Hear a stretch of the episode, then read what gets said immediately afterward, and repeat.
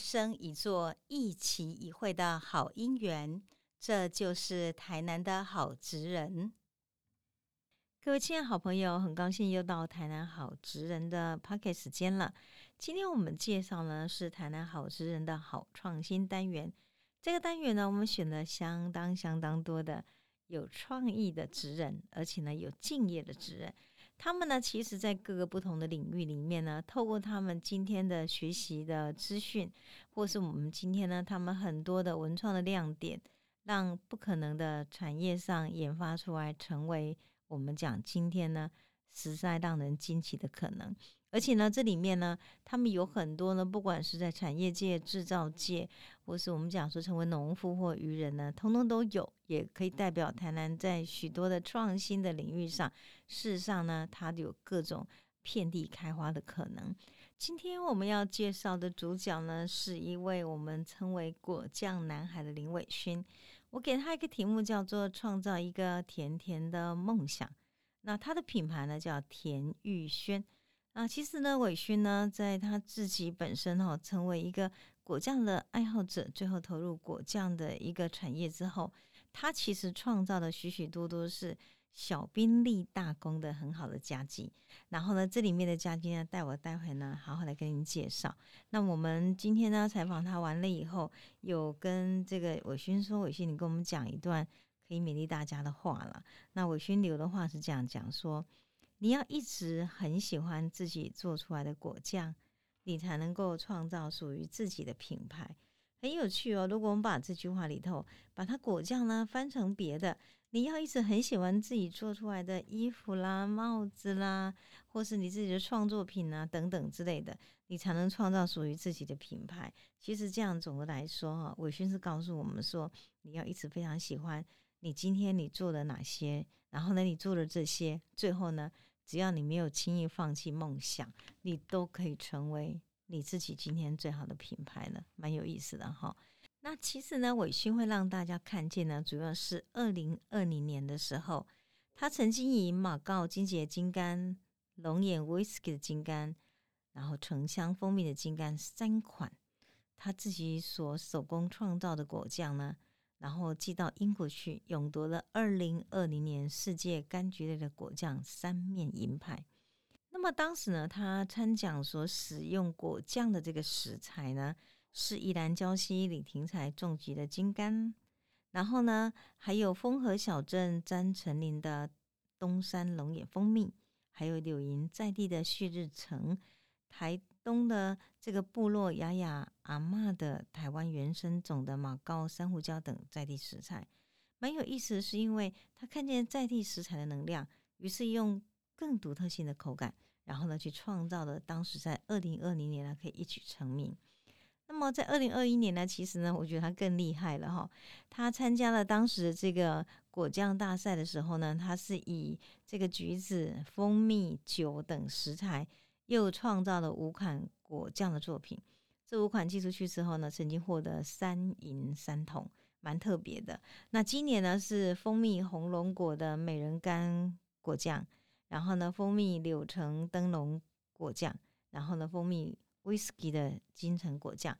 白酒马告金橙金柑果酱，柳橙百香果的金柑果酱等五款参赛。所以当时呢，得到了是使用酒类食材组、使用有趣食材组搭配这个适合美味食物组，总共有三银三铜。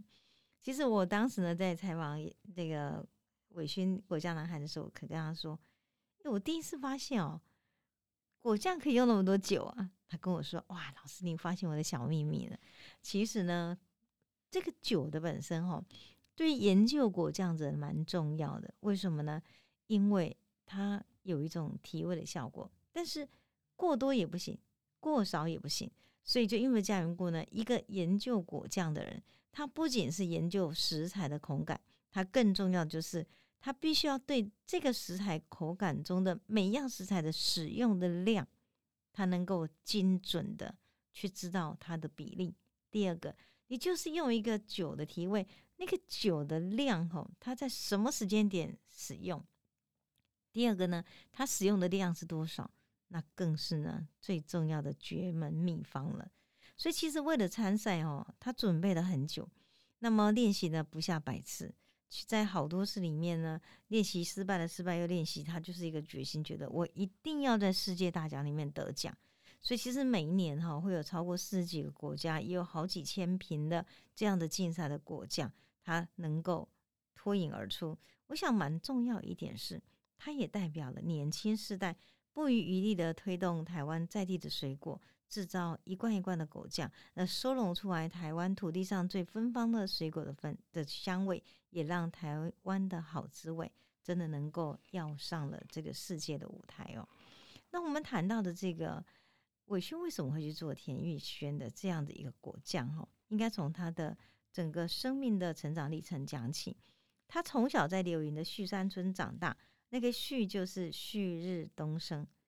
然后呢，伟勋就说。他小时候的农村叫做时间慢，我们不是有一首歌这样讲吗？那童年的时候呢，一切都慢，所以呢，那是一个从前慢的感觉。那个画面呢，在伟勋的脑海里真的一再的重现。他说，童年的时候，哈，每天的风景都是一样的。上午呢，很多人来家里喝茶，然后呢，人就会呃东家长西家短。讲一些其实呢闲话家常又很温馨的话题，啊，每个话题呢弄个整套人来代际啊，东西有关系，所以那样的喝茶就是交换了每天生活中最温暖的情报的，就这样。下午的时候呢四五点，你就会发现那个载满丝瓜、龙眼、荔枝、柳丁等等当季农产品的车子。会慢慢慢慢的以很慢的速度驶进那个村庄，也很有趣哦。这些卖水果人呢，进到村庄里面绝不喧嚣，他知道这里就是时间慢嘛，啊，慢慢的好的干那滑进来，然后在这个桑葚季节已经很茂盛也丰收的时候，那是夏天了，阿妈呢就会在老家的庭院用一个很大的铁锅煮桑葚。你在那个桑葚哈煮的时候，那个熬那个桑葚汁会有味道，那个味道就是一种非常有层次感的甜跟一种水果香。然后呢，阿公的时候呢会捡山上的龙眼木回来鬼龙眼熬破布子，然后呢，阿公还会做一种很好吃的点心，叫做蒸曲鸡饼，就煎那个树子树薯饼哈。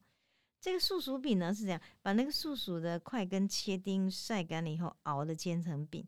他说那种味道，他到现在呢还是非常的难忘。那所以呢，你知道那个感觉哦，在台南其实我们知道那个台南的东区有一个人，他很会卖那个，就是这种素薯饼，然后加上一个上面打一个蛋，然后上面你可以淋各种的酱汁，然后就吃起来。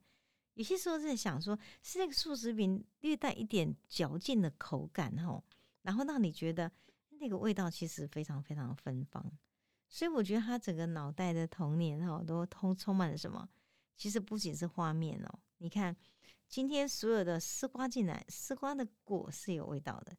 龙眼、荔枝、柳丁，每个水果也会有味道的。光是载满了一整车，对不对？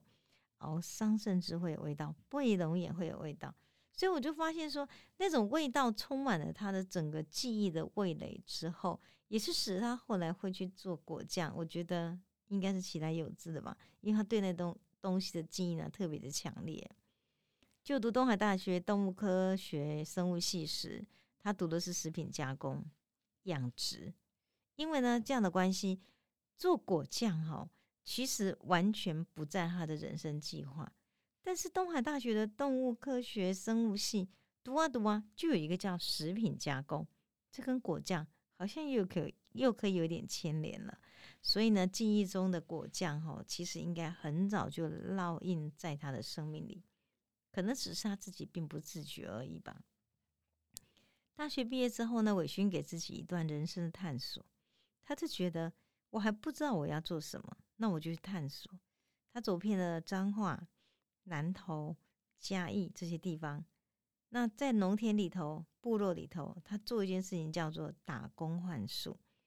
那这个经验呢，也就让他造就了他可以挑选水果的慧眼，还有他就可以根据水果的特性制作果酱的真功夫。比如说在南投的民间，这里头他去打工换宿农场最多。他发现当地的果农呢，把昂玛丽哈百香果做成果酱，水里呢里面有酶啊，所以因此呢，他就当地的那个青梅的加工成脆梅、梅精、黄梅果酱，大家也很喜欢。所以这个经验让他启发，就觉得说，那个季节性的水果呢，今天量大的时候做成果酱，它就可以整年都有百香果香啊、昂玛丽的香味啊，或者脆梅的香味，那不是很好吗？所以因为这样缘故呢，在这时期就引发他对制作果果酱的兴趣。更重要是，他发现果酱是可以再创食材的价值，它不是一种我们讲说季节性的水果。就没有，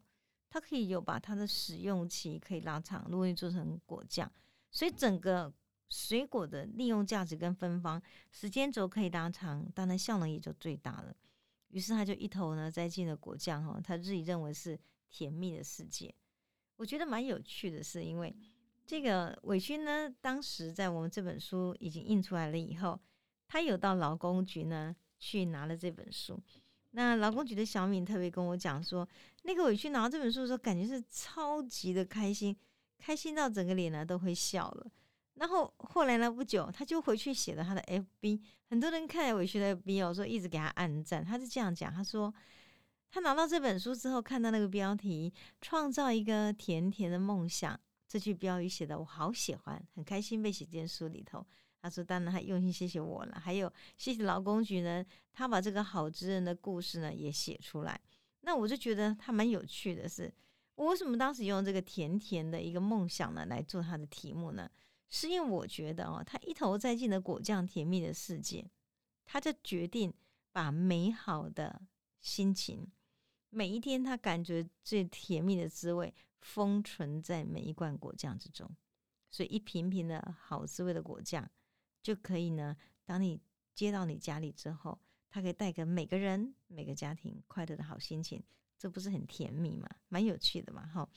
所以呢，后来他刚开始研制果酱的时候，他自己摸索。我觉得蛮特别一点是，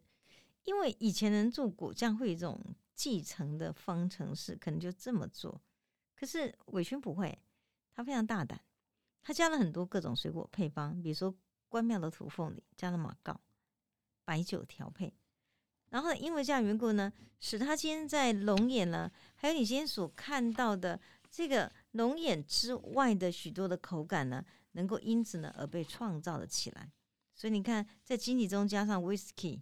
还有少量的红玉茶叶，你怎么会人家想到红玉茶可以使用呢？可这个口感的形成非常的丰富。我想这种丰富度的口感呢，是它的果酱之所以让人非常喜欢。他也尝试过各种品种的芒果，那因为的口感经验跟他做果酱得到的心得，他就觉得御景的爱文芒果、水蜜桃芒果两种呢风味绝佳，形成果酱呢还有一个特色，颜色也很 bright 很明亮。那柳营的火龙果、东山的柑橘蜂蜜，是他心目中。果酱的好班底，百搭就对了哈。秉持这种健康的概念呢，他今天在制作果酱的过程中，绝对不会添加人工色素啊、防腐剂啊、香精等等。他坚持选用当季的水果，用心熬制。到目前为止呢，他大概也已经有尝试过五六十种果酱的配方。在这一点一滴的实验过程中，那他自己来慢慢打响了大家对于田玉轩这种品牌的喜欢。也创造属于自己品牌的故事。我在与他访谈的过程中，个人蛮特别，这个非常感动的一点是，我觉得伟勋哦，他有这样制作果酱的很好的能量，是来自于他真的踏查了许许多多很好的有机的农场。这个名单一拉下，你就发现，其实人家这样讲说，台上一秒钟，台下十年功，在他制作果酱里头也可以看得出来。他探访了新义乡天山岭有机农场的天来贝啊，红脚掌自然生态园的谢树笃，然后呢，目前呢，他合作的还有彰化园林巴拉达人江在郎，南投埔里玫瑰花达人张思广，其实玫瑰花哦做果酱真的很香哦，很多人都不想花跟水果，我告诉各位，百搭绝配哦，真的是才子佳人哦，没错的。好，那还有是台南白河的火龙果达人杨家明，南投水里上安村梅子达人卢振兴，台南关庙土凤梨达人网棉，玉井芒果达人王荣斌，然后东山萌。柠檬的达人黄正荣，白河的洛神花达人翁才友，苗栗大湖草莓达人赖少兴等等，为什么要片访这么多的一个好的？我觉得是一个种植达人呢？因为伟勋认为制造果酱的第一点是食材要很用心。那么他们这些达人呢，在每一个领域中种植的每一种水果，或是玫瑰花，或者等等之类的，他们都有自己呢其实独到之处。所以，当然选材的食材是最重要的，因为食材呢是整个果酱它之所以能够得到最好荣耀的决胜关键的第一步了。那么其次呢，他坚持好的刀工，因为这样的食材，我们就觉得其实看着就把它制作果酱，不制作果酱的过程中，它的切法会影响它的口感跟它的味道，所以这一点呢，他也觉得怎么切。一定要有他的耐心、细心，更重要是要用心。你去找出一个怎么样的切，才能够使这个食材本身呈现的口感不会被破坏。最后是他坚持按部就班的工序，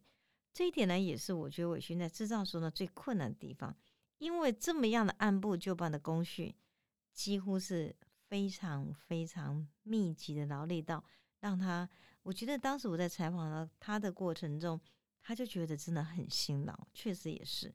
他要今天我要装填的玻璃瓶，那个瓶盖哈瓶身都用烤箱高温烧杀菌，煮好的果酱呢快速装瓶，让温度保持八十度以上。完了以后呢，再倒放，让瓶盖能再杀菌一次。每一次的杀菌都是一个食品呢，今天。能够保鲜的最重要的依据，我说过，它并没有放任何的添加物，所以呢，今天只要每个步骤它马虎的话，就会造成其实今天食材的品质没有办法控管，所以每个步骤马虎不得细节，才能够确保品质无虞，也让顾客吃出健康。伟勋是一个其实做事情哈非常负责任的人，所以呢，常常他都是觉得这种事情他绝不就假手他人。自己来自己做，然后呢，所有的成品好了以后呢，标签自己贴，然后呢，今天是礼盒，礼盒自己来折，完了以后呢，自己管行销。所以我就跟伟勋讲了，你的东西越来越多人喜欢，或许呢，有没有人可以替代你一下？他说，其实呢，替代的可能是更后端的包装，但是。按部就班的工序是我今天对于顾客最好的负责，也是我觉得我今天做果酱对得起良心很重要部分。我绝对会亲力亲为。哦，这个小男生还真的蛮固执的，但是这不就是敬业的表征吗？那么伟勋说呢，在开创品牌路上，事实上我遇到很多的贵人，才能够成就今天的我。比如说打工换宿期间的农场主人。开办职训课程的劳工局呢，替他们找到许许多多的机会呢，可以摆摊的有为青农。他认为每个相遇的缘分都是带他走向更好的未来。甚至于在我刚刚讲到二零二一年，他参加英国世界柑橘果酱大赛的时候，正好遇到疫情。那么其实二零二零年会参加这个大赛，就是一个偶然。因为呢，有一个英国的顾客就来尝了他的果酱，跟他说：“哇，so sweet, very delicious，这么好的一个果酱，你知道吗？我的故乡，我们有这样的世界柑橘果酱大赛。”他才知道啊，原来果酱哎，现在出国去丢冠军哈，因为嘉义顾他才去参展，果然在二零二零年的时候就一举得名。那二零二一年呢，他要继续参加世界果酱大赛，没有想到遇到疫情。遇到疫情最大的问题是，类似像这种也算是农产品的定位的东西，第一个它寄不出去，第二个英国收不下来，所以这样缘故呢，他做好的果酱呢没有办法今天送去比赛，真的他急哭了。那我们的市长黄伟哲市长呢，大力协助，才及时的把成品呢送达。那也是因为这样的缘故呢，所以使他才能够在二零二一年得到了三银三铜。对这些助力呢，伟勋都说他心存感恩。未来呢，他会更秉持制作优质果酱的职人精神呢，赋予台湾种植的优质在地水果的新生命。而且呢，他也积极推动果酱教学、食农教育，透过视讯呢，向远在美国的台湾家庭进行亲子果酱 DIY 的活动，让台湾的水果骄傲的走出去，而那个口感呢，创造非常隽永的未来。他希望借着他的努力，把果酱蔚为潮流，让更多人认识台湾，认识台湾水果，认识台湾果酱的好风味。我们祝福伟勋在创造一个甜甜的梦想的路上，能够创造自己更美而且更甜蜜的未来。谢谢各位今天跟我一起来分享田玉轩伟勋的故事。